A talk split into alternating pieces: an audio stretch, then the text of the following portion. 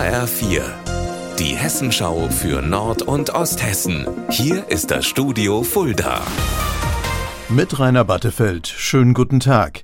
Der Kaliberg in Neuhof im Kreis Fulda soll abgedeckt und begrünt werden. Es gilt, die salzhaltigen Abwässer zu vermeiden. Aber wie die Abdeckung geschehen soll, das ist umstritten. Heute trifft sich dazu ein runder Tisch. Michael Pörtner, worum geht's denn da? Ja, an diesem runden Tisch sitzen unter anderem natürlich der Düngemittelhersteller K plus S selbst, die Bürgerinitiative, Umweltverbände, Politiker und Behörden.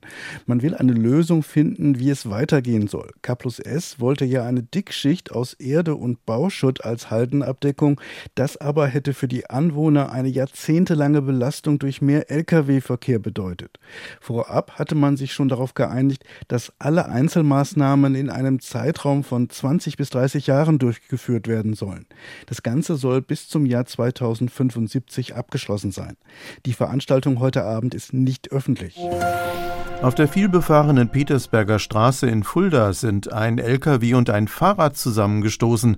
Passiert ist das, als der 43 Jahre alte Fahrradfahrer aus Gersfeld völlig überraschend vom Bürgersteig auf die Fahrbahn wechselte und offenbar den LKW übersah. Der Radler blieb zunächst bewusstlos liegen und kam ins Krankenhaus.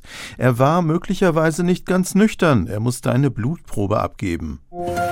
Heulende Sirenen, schrillende Telefone, wie auch im vergangenen Jahr, so gibt es auch morgen wieder einen bundesweiten Warntag. Wenn alles klappt, wird ab 11 Uhr eine Probewarnung zu hören sein. Egal, ob man Apps wie Nina, Hessenwarn oder Katwarn installiert hat, es sollte funktionieren.